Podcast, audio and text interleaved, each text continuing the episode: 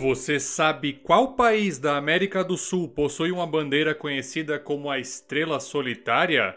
Já ouviu falar dos Mapuche? Os detalhes você descobrirá neste episódio. Eu sou o Lucas Valadares Filho e estou aqui para aprender e dividir com vocês sobre este mundo que nos envolve. E este é o País por País, um podcast que irá contar de forma breve partes significativas da história e da cultura de cada país do mundo. Sem mais delongas, sejam bem-vindos ao Chile!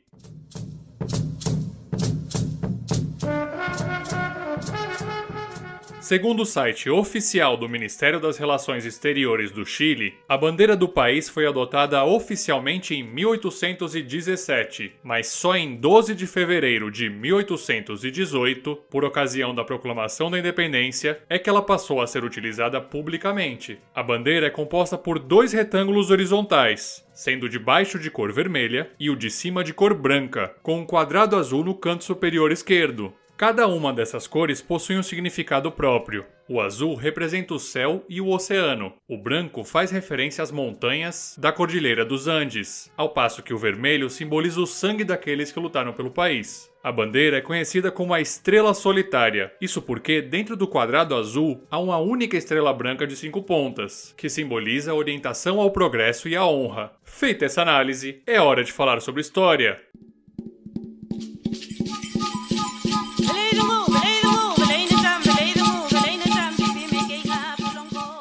Chile ocupa uma estreita faixa a oeste da América do Sul, localizado entre o Oceano Pacífico e a Cordilheira dos Andes. Acredita-se que uma das primeiras civilizações a habitar a região foi a dos Chinchorro, que adotavam o processo de mumificação em sua cultura, isso há mais de 1500 anos. Diversos povos foram se constituindo pelo território atual do país, como os Mapuche, os Aimaras, os Atacamenhos, Changos e vários outros. Nos séculos XV e XVI, esses reinos foram sendo conquistados e controlados pelo Império Inca. Com 10 milhões de habitantes, os Incas formaram o maior império pré-colombiano, abrangendo desde o sul da Colômbia até o oeste da Argentina, congregando mais de 700 idiomas diferentes, sendo que o mais falado era o Quechua. Em 1520, começa a etapa do descobrimento espanhol, após o navegador Fernando de Magalhães descobrir o estreito que hoje leva o seu nome.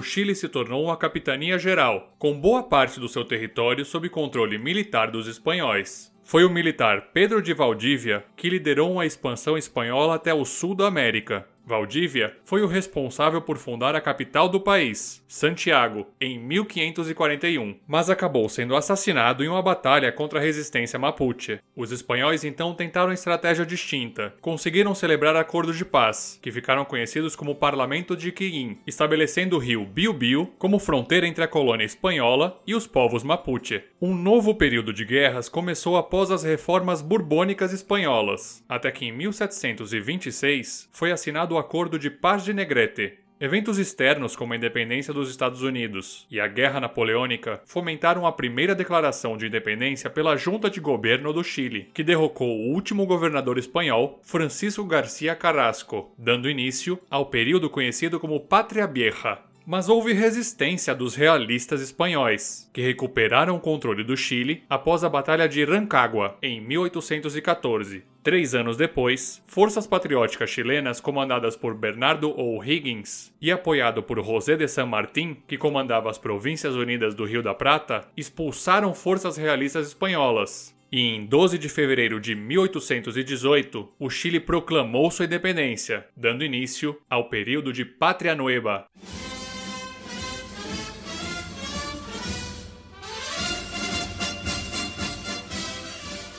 Os primeiros anos da República do Chile foram de instabilidade, tendo o país entrado em uma guerra civil já em 1829, que dividia liberais pipiolos de um lado e conservadores pelucones de outro. Com a vitória dos pelucones, inicia-se o período da República Conservadora. Como já vimos por aqui, entre 1836 e 1839, a Bolívia e o Peru se uniram para formar a Confederação Peru-Boliviana, que entrou em conflito direto com o Chile pela região ao norte. O Chile não apenas saiu vitorioso ao norte, como também deu sequência a conquistas territoriais importantes ao sul, no que ficou conhecido na história como a ocupação de Araucania. Entre 1879 e 1883, ocorre uma nova disputa entre Chile de um lado e Peru e Bolívia de outro. Era o início da Guerra do Pacífico. O resultado foi uma nova vitória chilena, que chegou a ocupar Lima, no Peru, e tomou a região de Antofagasta, removendo a saída marítima da Bolívia. Em 1888, o Chile anexou a Ilha de Páscoa, também conhecida como Rapa Nui. É de lá que surgiram as misteriosas estátuas gigantes conhecidas como Moais.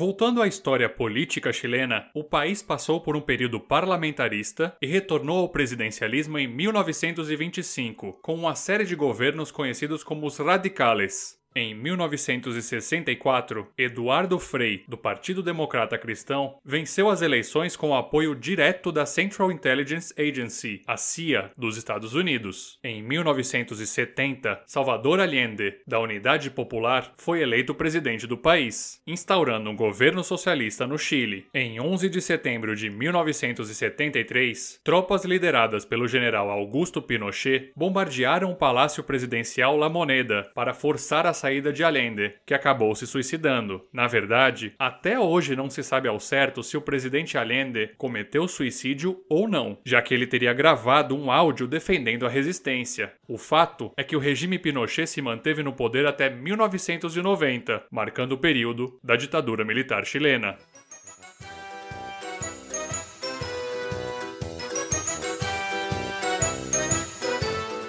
Congresso dissolvido, proibição de partidos políticos, limitação de direitos individuais e violações aos direitos humanos se destacam como características do governo Pinochet. Não havia sequer lugar nas prisões, sendo que muitos presos chegaram a ser encarcerados no Estádio Nacional do Chile. Na economia, por outro lado, o país havia se tornado um laboratório de experiências neoliberais, conduzidas por estudantes de Chicago, os Chicago Boys. O crescimento na década de 1980 ficou conhecido na história como milagre chileno, já no contexto internacional, Argentina e Chile tiveram conflito pelo canal de Beagle. Em 1977, um laudo da coroa britânica foi favorável ao Chile. Não satisfeitas, tropas argentinas avançaram pela Cordilheira dos Andes. A guerra só foi evitada mesmo graças à intervenção do Papa, no caso João Paulo II, que enviou o cardeal Antônio Samoré para evitar a guerra, tendo os dois países assinado o Acordo de Montevidéu. Em 1980, uma nova nova Constituição é aprovada em plebiscito. A carta fortaleceu os poderes do ditador, mas também previa a realização de um novo plebiscito no ano de 1988, que confirmaria ou não o governo ditatorial no país.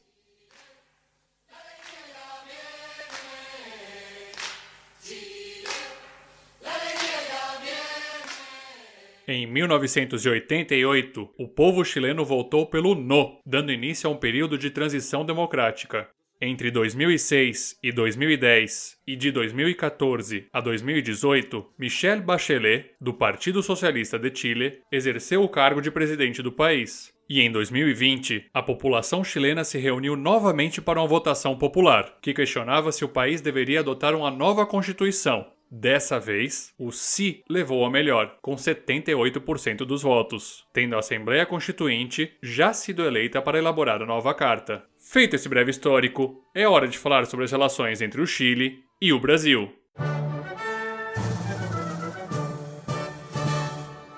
Brasil e Chile estabeleceram relações diplomáticas em 22 de abril de 1836. Dois anos depois, assinaram o Tratado de Amizade, Comércio e Navegação, o primeiro tratado bilateral entre os dois países. Em 2010, os dois países estabeleceram uma parceria estratégica e, cinco anos depois, firmaram um acordo de cooperação e facilitação de investimentos, que liberalizou praticamente todo o comércio entre ambos. Na economia, o intercâmbio comercial entre os dois países já ultrapassou a marca anual de 9 bilhões de dólares. Entre os principais produtos exportados pelo Brasil ao Chile encontram-se óleos brutos de petróleo, carnes e automóveis. Já o Brasil importa do Chile principalmente derivados de cobre, salmão e vinhos. No último bloco, mais algumas curiosidades sobre o Chile.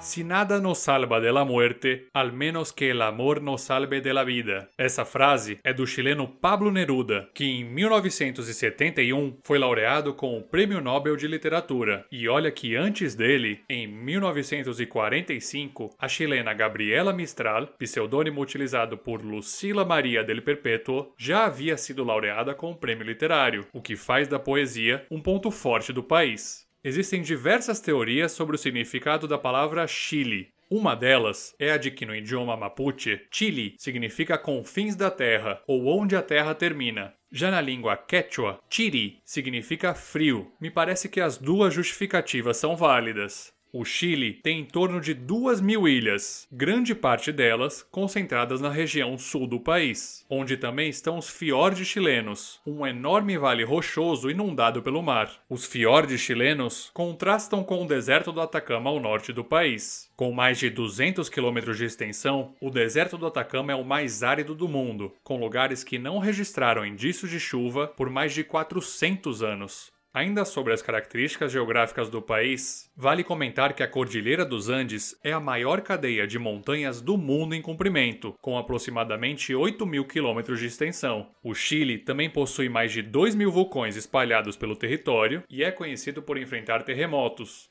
Na economia, o país é o maior produtor de cobre do mundo, concentrando cerca de um terço da produção mundial. Já na cultura, a maior comunidade indígena chilena é a dos Mapuche, concentrada especialmente ao sul do país, que registra cerca de um milhão e meio de indígenas. Na etimologia, Mapuche significa gente da terra, sendo que Mapu equivale à terra e Che significa gente, um vocábulo que foi adaptado por muitos brasileiros, não é mesmo, Che?